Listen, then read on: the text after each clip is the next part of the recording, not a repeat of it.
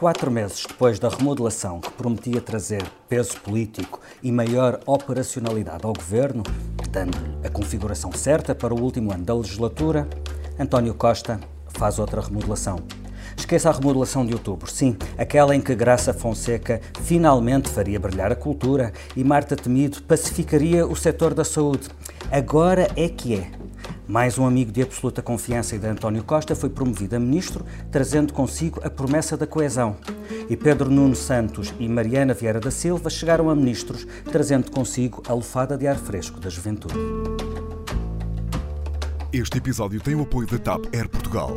Dê asas ao seu negócio e ganhe dinheiro enquanto voa. Adira já ao programa da TAP para empresas em tapcorporate.com. António Costa promoveu mais uma remodelação governamental, a quarta em que mexeu em ministros, a sexta, se olharmos para mexidas apenas de secretários de Estado também. Desta vez saíram dois ministros, entraram três, eh, mas esses já lá estavam. Vamos falar do entra e sai, do sobe e desce, a três meses das europeias e a sete meses das legislativas. Já cheira a campanha, como se percebeu bem nos últimos dias, com as convenções do PS e do PSD, as jornadas parlamentares do PCP e a moção de censura do CDS. É isso mesmo, mal o novo elenco governativo aquece a cadeira e já se vai deparar com uma moção de censura. O CDS volta a usar o instrumento que faz cair governos, sabendo que o governo não cairá. As esquerdas, as mesmas que engrossam a voz contra as políticas de Costa e tentam cavalgar a contestação social, voltarão a segurar o governo. E o PSD, o mesmo que tudo faz para apocar a iniciativa do CDS, vota a favor da moção de censura, ao lado do CDS. Por fim, falaremos ainda do clima de confronto no setor da saúde. Como se não bastasse o braço de ferro do governo com os enfermeiros, agora há o braço de ferro da ADSE com os grandes grupos privados de prestação de cuidados de saúde. Os mesmos que garantem os serviços que o SNS muitas vezes não é capaz de prestar em tempo útil ameaçam romper o acordo com o subsistema criado nos anos 60 para os funcionários públicos. Temas para esta reunião da Comissão Política, em que teremos a análise da Mariana Lima Cunha, que é repórter parlamentar do Expresso e acompanha o CDS. Olá. Da Ângela Silva, que faz a cobertura da Presidência da República. Olá. Do Pedro Santos Guerreiro, diretor do Expresso, que comigo forma a dupla residente deste podcast. Olá. Eu sou Felipe Santos Costa. Estamos a gravar na manhã de terça-feira, dia 19 de fevereiro, e esta é a reunião número 69 da Comissão Política, ou, como diria Mota Amaral... 69, curioso número.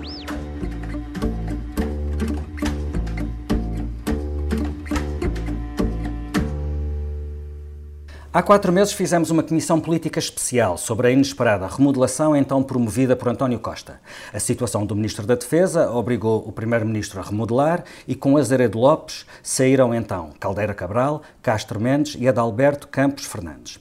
Na altura, as opções de Costa foram elogiadas. Os novos ministros, para além de não terem o desgaste dos antecessores, tinham um perfil mais político e maior confiança pessoal do Primeiro-Ministro, o que daria mais unidade ao governo na reta final da legislatura.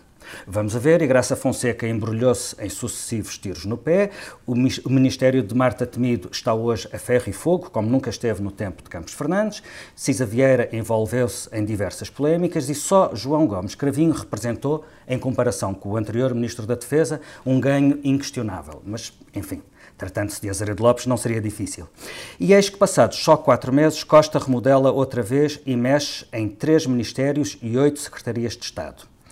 Ângela, isto foi uma clarificação necessária, como diz António Costa, por causa da, das listas para as europeias, ou é um sintoma de falta de rumo, como acusa Rui Rio?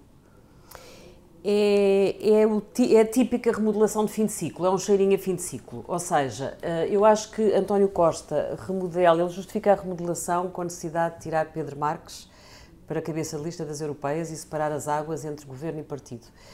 Agora, é verdade que ele aproveitou esse, esse, essa razão é, é, factual. Portanto, Pedro Marques era o cabeça de lista que ele tinha escolhido e tinha escolhido porque é um dos nomes que ele tem na pequeníssima lista para potencial comissário português na próxima Comissão Europeia. Portanto, ele tem que lançar Pedro Marques na Europa, porque se Mário Centeno não for para a Comissão Europeia, uh, Pedro Marques é o nome que está na calha. E, portanto, para tirar aquele ministro, ele aproveitou para fazer a típica remodelação de fim de ciclo. E o que é que são as remodelações de fim de ciclo? São as remodelações quando os governos estão a precisar, como de pão para a boca, de mais partido no governo. Portanto, aquilo que António Costa fez foi pôr mais PS na engrenagem. E pôr mais PS na engrenagem porque tem uma série de problemas para resolver no terreno. A paz social morreu, ele tem N corporações insatisfeitas com o governo, ele tem greves todos os dias, ele tem sete meses pela frente dificílimos de gerir, precisa de política como de pompa à boca e precisa de gente que dentro do governo saiba defender o PS de manhã à noite. E, e é estes por... nomes dão essa garantia, ou pelo menos uh, sustentam essa expectativa? Garantias, enfim, só, só, só, prognósticos só no fim do jogo. Mas há razões para acreditar nessa expectativa? Prognósticos só no fim do jogo, mas são rostos, um, é juventude no governo, portanto, há genica, há sangue na guerra, há ambição. Aqueles jovens turcos que ele foi buscar para o governo são pessoas que precisam de se afirmar e, portanto, isso dá algumas garantias. É diferente de ter técnicos, de ter independentes que não vestem a camisola. Isso é o que os governos fazem no início, podem-se dar esse luxo. No fim, já não há lugar para luxo, há estado de necessidade e, portanto, estes jovens turcos do PS dão-lhe algumas garantias. Depois, acho que também são nomes, por exemplo, Pedro Nuno Santos. Nós dizemos, ele vai queimar o Pedro Nuno Santos porque vai para uma pasta tramada. A ferrovia bateu no fundo, ele tem e ninguém faz nada em seis ninguém meses. Ninguém faz nada em seis meses. Agora, eles podem fazer uma coisa, ele, como Eduardo Cordeiro, podem ajudar a lançar a próxima legislatura, podem ajudar a projetar o próximo governo e eu acho que é isso que António Costa quer fazer. Aliás, provavelmente uma das fórmulas que ele vai usar para resolver alguns dos conflitos dificílimos que tem pela frente é um bocadinho dizer: bom, nós não fizemos, mas nós vamos fazer. E vamos fazer não é nestes sete meses, é na próxima legislatura. E, portanto, Aliás, no Ministério das Infraestruturas, nos últimos meses, Pedro Marques não fez outra coisa. Não tendo obra para apresentar, apresentou promessas e milhões e concursos e, e, e planos, não é? Sim, e Pedro Nuno Santos não poderá fazer muito mais. O que é que ele pode fazer nestes sete meses? Pode lançar mais um troço da, da ferrovia Évora-Elvas? Pode, quer dizer, pode ter a sorte de não cair nenhum motor de nenhuma, de nenhuma automotora? Vamos ver como é que corre o verão, não é? Em que há imensa gente a circular de comboio pelo país. O ano passado foi muito mau, este ano pode ser terrível. Eh, eu acho que, apesar de tudo, ele tem uma pasta mais simpática, que é a questão da habitação, que sendo também um imbróglio, mas pode ser ele o ministro que vai ficar associado à aprovação de uma lei de bases da habitação, que é o único setor que não tem uma lei de bases desde 25 de Abril, e, portanto, eh, ele é de esquerda, ele é provável que consiga pôr em cima da mesa algumas medidas uh, simpáticas para as pessoas que têm grande dificuldade em arranjar habitação, sobretudo nos grandes centros urbanos, e aí pode fazer alguma política, digamos assim. Agora, eu acho que, sobretudo, eles vão eh, lançar a próxima legislatura e projetar o próximo governo e, com isso, ajudar a lançar a ideia de que nós vamos continuar, somos nós que vamos ganhar as eleições e tudo aquilo que nós não conseguimos fazer em quatro anos, vamos fazer nos quatro anos seguintes. Eh, Pedro, eh, com Pedro Marques e com Maria Manuel Leitão Marques, de facto, o PS muda os rostos da sua lista europeia. Mas por outro lado vai buscá-los ao governo e no governo promove gente que já lá estava ou que já era do ciclo mais, mais restrito de António Costa. Portanto, temos aqui sinais de renovação ou de escassez de pessoal político? Há, há claramente sinais de uma endogamia, não é? Não apenas, eh, enfim, familiar, mas sobretudo eh, do, do PS, do núcleo duro de, de Costa. O Conselho de Ministros qualquer dia é a mesa da sala de jantar do Primeiro-Ministro. Um, agora, esta, esta remodelação não é feita a pensar no governo, é feita a pensar no PS. Eh, em preparar o PS primeiro para as europeias, ou seja, com a promoção que foi feita de Pedro Marques nos últimos, nos últimos meses, ele esteve praticamente em, em, em roadshow. Segundo, prepará-lo para, para as legislativas, por exemplo, Duarte Cordeiro vai apoiar não só António, o António Costa Primeiro-Ministro, mas também o António Costa Secretário-Geral do PS. Uh, e, e, também terceiro, vai ajudar Pedro Marques, uh, Pedro, Pedro Nuno Santos, Santos, a chegar claro. lá quando for a sua hora. Claro, o Eduardo é Cordeiro é o, linha é o braço direito do, do, Pedro Nuno Santos no partido. E em terceiro, pensar no pós-legislativas, uh, ou, ou, seja, não só António Costa faz este, enfim, atirou todos para a frente, todos os seus possíveis sucessores, ou todos aqueles que ambicionam ser seus, seus sucessores, um, mas prepara um, um, já um novo governo. E vale a pena reparar que António Costa começou a usar uma, uma expressão que é nós uh, sempre dizemos, dissemos que tínhamos uma agenda para a década e, uhum. portanto, não é só em quatro e é verdade, que se faz. É, é, é, em bom é rigor, foi isso que António Costa prometeu. Isso já, isso já é uma calçadeira, não é? Isso é uma calçadeira para esse discurso do precisamos de um segundo, de um segundo mandato para concluir aquilo que, que queríamos. Agora, este governo serve, serve para quê? serve para gerir uh, calendário, para cumprir calendário e para gerir uh, crises, num momento, como a Angela dizia, um momento em que a paz social já era. Um, ehm, o caso de, de, Pedro Nuno Santos vale a pena ser observado em particular, não apenas porque ele tem uma ambição clara e declarada. Eh, há um ano, quando, quando ele fez aquele discurso no Congresso do PS, foi interpretado como alguma insolência de ter eh, feito uma demarcação ideológica tão, tão, tão grande face um, a António Costa. A, a, promoção dele, ele já tinha bastante importância no governo, sendo secretário de Estado estava no Conselho de Ministros, por exemplo. Mas e a mandava promoção, mais do que muitos ministros, ninguém E mandava mais do que muitos ministros, sim. Esta promoção tem, como dizia Ângela, duas áreas. Uma é muito difícil, que é, que é dos transportes, aí é gerir, é gerir crise, enfim, o, o processo está eh, de renovação de, e de expansão de tudo o que tinha sido prometido está atrasadíssimo e eles terá, que, terá de gerir isso. Não é um setor nada fácil.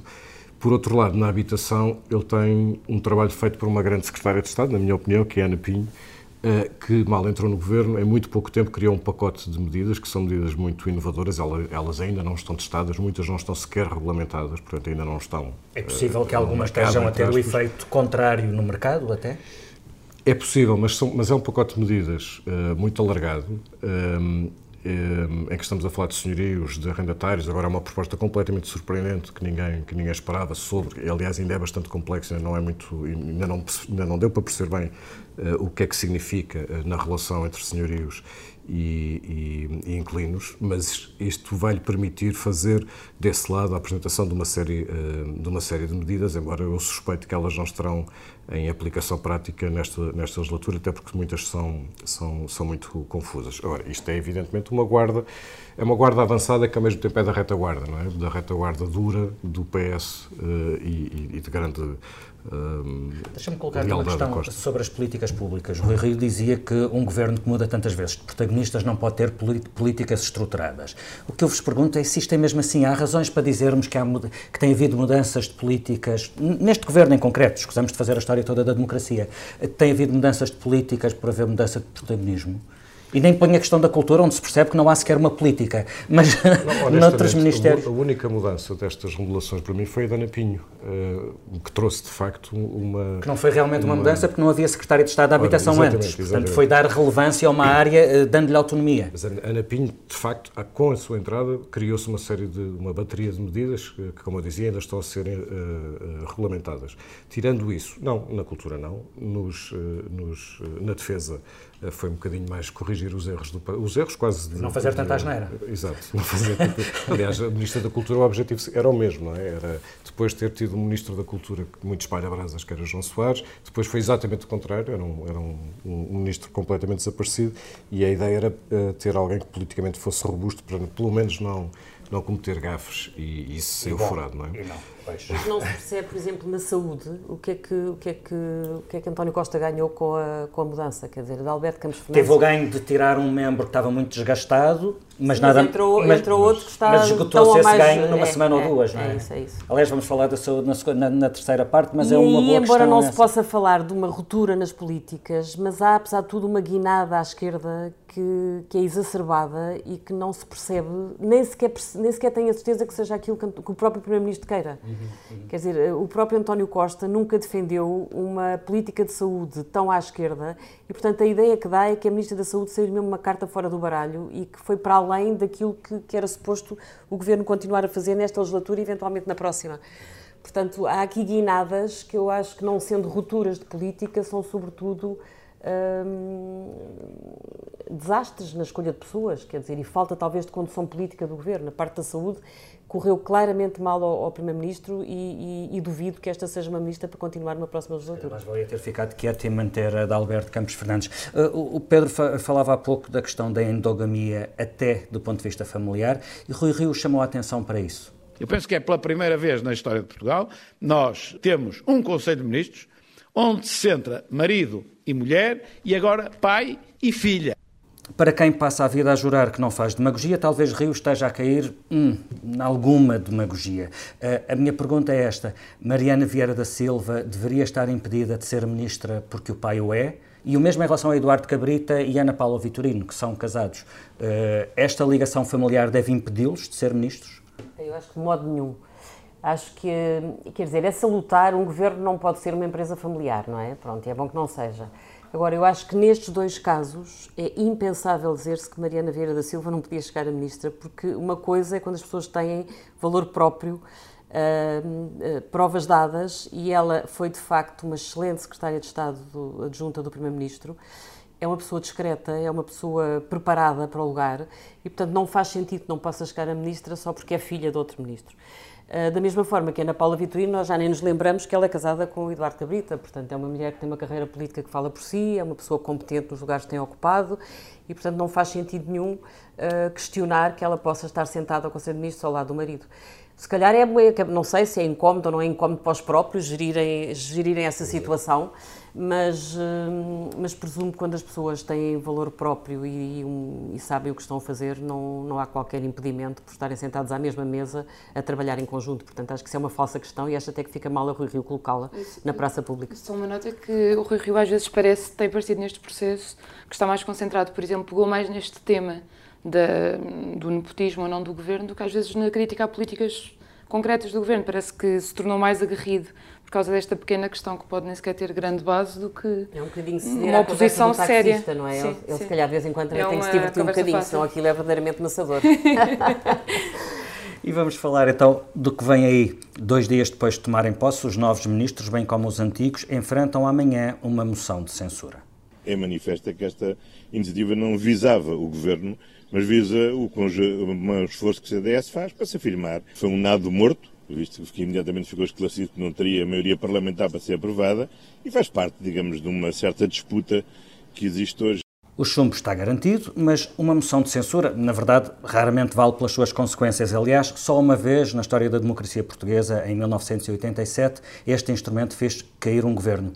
Por outro lado, a julgar pela entrevista que deu à edição de sábado passado do Expresso, para Assunção Cristas, a moção de censura não tem só, ou sequer sobretudo, a ver com o governo. O PST tem que, obviamente, fazer a sua análise e perceber se está do lado daqueles que acham que o país está mal e que o governo está a falhar uh, e, portanto, aprovar a moção de censura proposta pelo CDS, ou se tem alguma outra leitura, mas isso cada partido faz a sua leitura.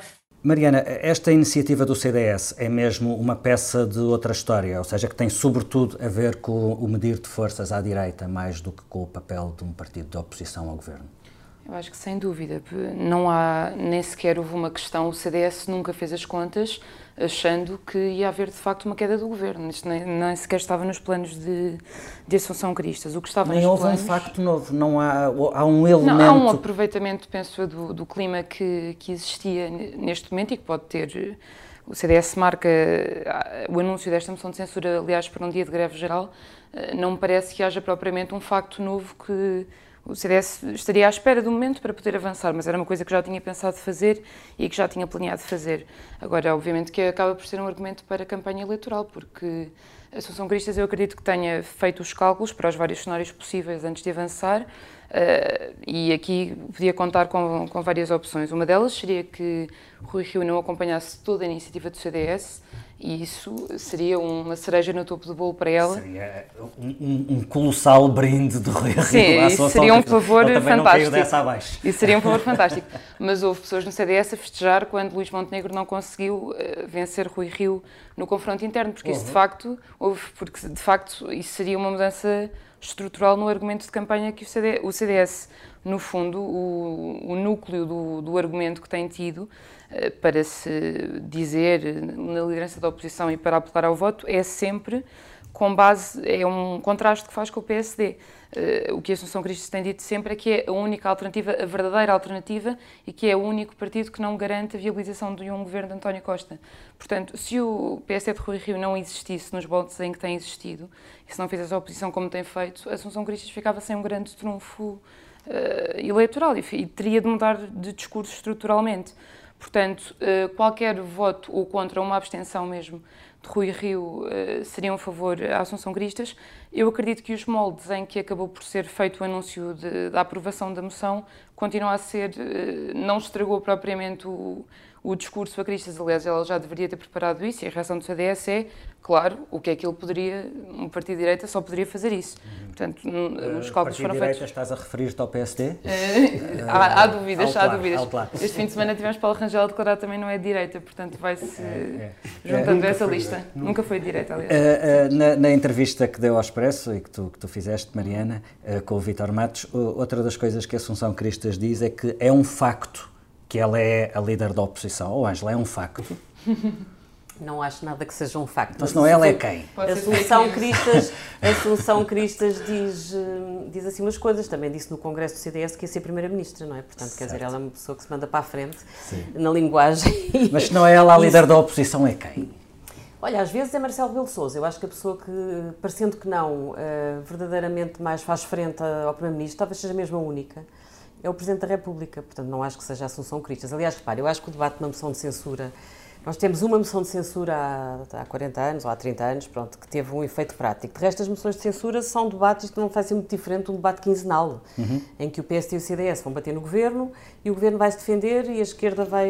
Vai bater no governo e vai defender o governo e na vai defender o governo, pronto, quer dizer, não vai ser muito diferente disto. E também me parece que na rua, para, as, para o comum dos cidadãos, eu acho que a ideia da moção de censura é, é uma inexistência. Eu acho que as pessoas não ligam pevas ou, às moções Se calhar houve um tempo em que no, no café se falava da moção de censura. Esse tempo já passou há muito, muito não é? Esta semana alguém dizia com graça que mais do que moção de censura deve-se falar da emoção da censura. E isso talvez mobilize um bocadinho as pessoas. Agora, este formalismo da moção de censura no Parlamento, que já se sabe que não vai passar, não parece que isto permita à Assunção Cristas marcar assim tantos pontos. E parece-me também um bocadinho ridículo esta coisa de que ah, eu apresento uma moção de censura para ver se o PSD se abstém ou se vota a favor.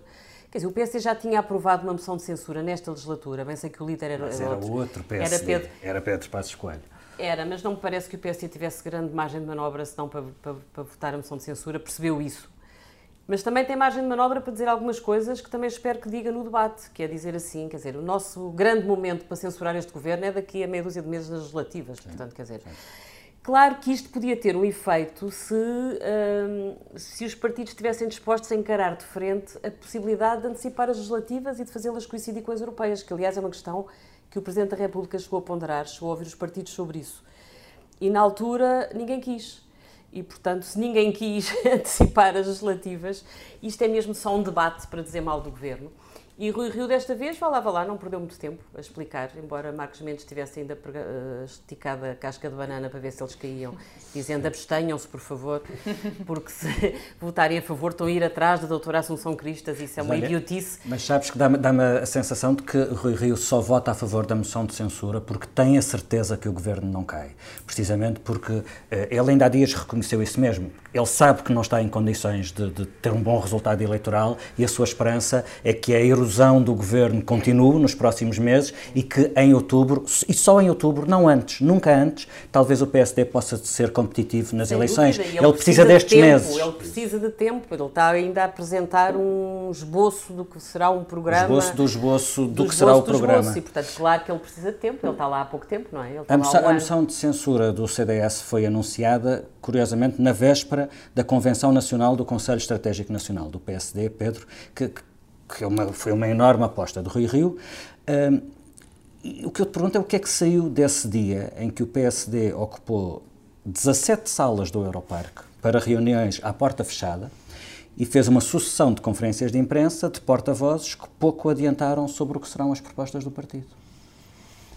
É, além, do, além do espalhafato e da convocatória, hum, a tua pergunta subentende a resposta. É, é, não temos não, muito. Não digas isso. Não, é, de facto, não temos muito, não temos muito uh, a que nos arrear. Houve, houve, um momento curioso, há duas semanas, uh, Rui Rio uma, teve uma conversa com o Daniel Oliveira no, no, no podcast dele. E essa conversa, vale a pena, vale a pena ouvi-la. Ela começa por, com o Daniel Oliveira a, a, a fazer-lhe quatro perguntas. Eh, e, e, e pergunta-lhe sobre o que é que ele pensa sobre a segurança social, se está de acordo com o plafonamento, pergunta-lhe sobre a educação, se deve ser eh, universal ou não, pergunta-lhe mais ou menos o mesmo sobre a saúde, qual é o papel dos privados, e sobre o IRS, se deve ter tantos escalões ou não. Faz-lhe quatro perguntas e chega ao fim e diz: Pronto, agora já sei o que é que o senhor é. Uh, ou seja, se é de centro ou direita, se é liberal, se é conservador, etc. E faz essa bateria de perguntas. E isto em si mostra, o, o exercício Daniel é, é inteligente porque mostra precisamente a indefinição de Rui Rio, ou, ou, se calhar não, eh, ele até pode estar muito definido, nós é que não, nós é que não sabemos. Mas de facto já ninguém é, já ninguém é direita neste país a não ser eh, a Associação Cristas, pelos vistos, não é? Uh, e supõe que a aliança é, Angela? A aliança é de direita? A aliança é de direita, Pronto, talvez okay. até mais do que a Solução Cristas. okay. Agora, a, a Solução Cristas, ela tem sido muito combativa como, como, como líder do CDS, isso é preciso reconhecer. Pôs a fasquia muito alta há um ano, quando disse que ia ser Primeiro-Ministro e, e aquilo subentendia um cálculo que não está a correr bem, pelo menos por enquanto, que é, perante um vazio, quem ocuparia esse, esse vazio, portanto o vazio do centro-direita e direita, seria naturalmente o CDS. Mas não foi. Uh, e, e, pelo menos acreditando nas sondagens, sabemos que elas são tipicamente desfavoráveis ao, ao, ao CDS. Um, eh, o PSD desarmadilhou, não é? Moção de censura, porque disse que sim com um enorme bocejo uh, e, e ao, ao, fazer isso tirou-lhe qualquer, qualquer capacidade que tivesse de ser, enfim, não, é, não será muito mais, como dizia Ângela, do que um debate, um debate semelhante aos, aos debates quinzenais. Agora, o, o, o, PSD, apesar de haver, isso é muito evidente, depois da crise eh, interna, Rui Rio ficou muito mais solto, muito mais aliviado, porque já não tem à perna uh, os, os, seus críticos internos, ganhou essa batalha e isso também permitiu uh, concentrar-se mais, uh, não em dentro, mas para fora. agora, ainda não conseguiu dizer ao que vai. E isso que foi visível este, este fim de semana. Há, há, há entrevistas a, a, a vice-presidentes que já têm um discurso diferente, ele será muito melhor primeiro-ministro do que líder da oposição, etc. Um, que é um reconhecimento de que não tem sido um bom líder da oposição. Sim, alguém diz, não me lembro, mas alguém escreve hoje nos jornais que também não é difícil, não é? Ele tem mesmo que ser melhor primeiro-ministro que líder, líder da oposição, porque como líder da oposição tem sido muito, tem, uhum. tem mesmo sido muito fraco. Um, ainda não chegou à altura de nós sabermos exatamente quais são, quais são as suas mas, as suas propostas não quando tu falas de espalhafato dessa convenção não, do PSD. Eu acho que não houve espalhafato absolutamente nenhum. Tiveste salas fechadas a discutir assuntos, tiveste uma, uma intervenção do líder do partido, que foi uma coisa até bastante cinzenta, By monocórdica. Uhum. Sim, mas para, para o que é costuma ter. Mais a falar. é quer dizer, espalhafato tiveste na convenção do PS, em que, o, em que o líder do PS e o Primeiro-Ministro fez um verdadeiro comício, isso sim foi uma afirmação de espalhafato. E é curioso que ainda esta segunda-feira, Rui Rio, na sua conta de Twitter, queixava-se de que todas as TVs deram muito mais destaque à Convenção Europeia do PS, a tal com espalhafato, que é onde aconteceu tudo em público, do que à Convenção do PSD, onde o que era importante aconteceu à porta fechada. Eu até posso dar o exemplo do Expresso. Nós tivemos uh, equipas destacadas a fazer a cobertura do, de, das duas convenções. As equipas eram, eram, tinham exatamente a mesma dimensão, um fotógrafo, dois jornalistas, etc. E tivemos o, o editor de política alternando entre, entre as duas, portanto, tratámos, do ponto de vista de, de, de, equipa, exatamente da mesma maneira. E se formos ver uh, aquilo que o Expresso foi publicando, publicou muito mais informação sobre o PS do que sobre o PSD. Porquê? Porque houve muito mais informação, muito mais espalhafato, muito mais intervenção do lado do PS do que do lado do PS. Portanto, a grande dúvida é se Rui Rio não percebe mesmo a lógica mediática ou se gosta mesmo de se poder queixar de uma grande conspiração mediática contra ele. É essa a dúvida. Vamos ao terceiro tema desta reunião. Tivemos mais uma semana de agitação na saúde e nos próximos dias as temperaturas prometem continuar altas. Como se não bastasse o conflito com os enfermeiros, há agora um conflito entre a ADSE e os grandes grupos privados de saúde que ameaçam sair do sistema. Os grupos Melo, Luz, Lusíadas, Hospitais Particulares do Algarve e Trofa Saúde estão em ruptura com a ADSE e convém referir que, embora sejam apenas cinco dos 1.500 privados com que a ADSE tem acordos, representam 75% da oferta privada neste sistema. Em causa estão 38 milhões de euros que terão sido faturados a mais pelos prestadores entre 2015 e 2016, valor que a ADSE exige que sejam devolvidos. Em caso de ruptura, perdem os privados, só no grupo Luz Saúde a ADSE representa um terço dos rendimentos, mas também perde a ADSE, que deixa de ser um subsistema atrativo, e perde o Serviço Nacional de Saúde, que já não consegue dar resposta à procura que existe e sofrerá uma pressão ainda maior. E, obviamente, perdem os utentes todos. Ângela, o secretário de Estado da Saúde uh, aparentemente quis comprar esta guerra e chegou a dizer ao Expresso que os privados aceitam novas regras de rigor e uma nova tabela de preços com a redução de custos, ou a ADSE mais vale ser privatizada. Isto parece um braço de ferro que o Governo queira mesmo comprar. Não consigo perceber. Eu acho que se há setor em que o Governo tem dado sinais absolutamente contraditórios é na saúde. Eu não consigo perceber o que é que o Primeiro-Ministro quer, como é que ele tenciona tentar resolver estes conflitos que estão abertos. E repara, nós tivemos a Ministra da Saúde, eh, quando, quando houve esta guerra por causa da DSE, a ir a um programa da RTP, ao prós e contras, e a dizer esta coisa: não há problema nenhum se estourar o acordo com os privados e se os beneficiários da DSE tiverem que vir todos para o SNS, o SNS nunca deixou ninguém à porta. Ela disse: Isto é o fim do mundo. Não é o fim do mundo. O SNS dá a resposta. O SNS com os privados já está a arrebentar pelas, pelas costuras. Imagine sem os sem privados, privados, imagina o que seria. Depois tiveste o Primeiro-Ministro que veio deitar água na fervura rapidamente veio claramente apagar este fogo, dizendo uh, uh, não, a DSE vai continuar é preciso acalmar e se dar um sinal de tranquilidade e de confiança aos beneficiários da DSE. A DSE não vai acabar. E depois tens a entrevista do secretário de Estado que dá ao Expresso em que admite a privatização da DSE. Bom, ou o Primeiro-Ministro uh, admite uh, reformatar a DSE, portanto, não acabar com ela, mas pensarem num novo formato, num novo estatuto para a DSE, aproximá-la de, um, de um, seguro mais assumido. De, pronto, mas então que esclareçam o que é que tencionam fazer ou então o Primeiro-Ministro ainda não sabe como é que vai resolver isto e, e, eu, sinceramente, não consigo encontrar uma linha de coerência na atuação do Governo neste setor. Pedro, e tu encontras coerência, algum sentido? Não. Não. Ilumina-nos. Não, Também não és tu. Não, até porque cada, cada, cada membro do governo vai apontando para, para uh, sentidos diferentes. Bom, enfim, pode haver uma estratégia coordenada dos polícias bons e dos polícias maus. Eu suspeito que não, que não há coordenação nenhuma. Seria um, um pouco sofisticado demais, que, talvez, neste caso. Sim, e nós chegamos aqui depois, esta guerra de, com, com, os privados tem mais de um ano. Uh, e nunca houve cedência nenhuma da administração da, da, da ADSE em relação a este ponto. A administração da ADSE parece-me foi um bocadinho arrogante porque sempre julgou que os privados estavam a fazer bluff. Que os privados, o peso uh, na sua faturação de, de, da ADSE é tão grande que eles não, não, nunca, nunca concretizariam a ameaça. O Expresso fez, publicou três notícias ao longo dos, dos últimos seis meses sobre isto. Um, tinha publicado uh, setembro, outubro, não lembro exatamente a edição, que isto era uma possibilidade. Depois, em dezembro, publicou uh, dizendo que os privados ameaçavam fazer um Brexit à DSE e depois, já este ano, uh, um, o, corte concretizou-se, a suspensão concretizou-se e no próprio dia em que o Expresso publica essa notícia, a DSE vem desmentir, o que foi ridículo, porque depois foi desmentida pelos, pelos acontecimentos. Ou seja, sempre houve ali, parece-me, uma percepção de que os, os privados, do lado da DSE, que os privados jamais executariam a sua, eh, a sua ameaça.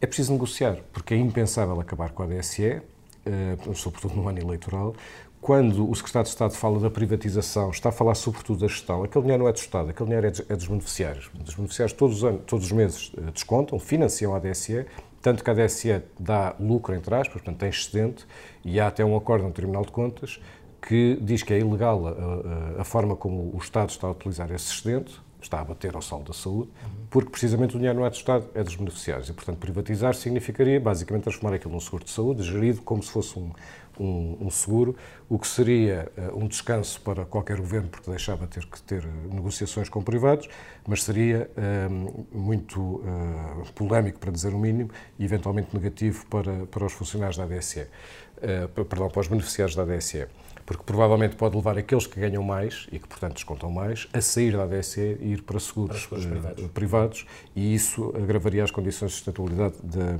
da ADSE.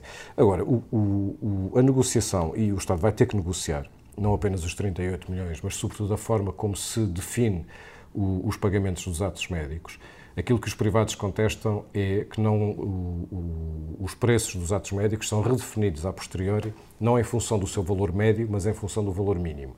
Ou seja, se houver cinco operadores diferentes que fazem cinco preços diferentes, no final o valor é todo recalculado em, eh, sendo igual baixo. ao mais baixo de todos. Uhum. E por isso é, que, e é daí que resultam 38 milhões de euros em relação a, a, a, dois anos.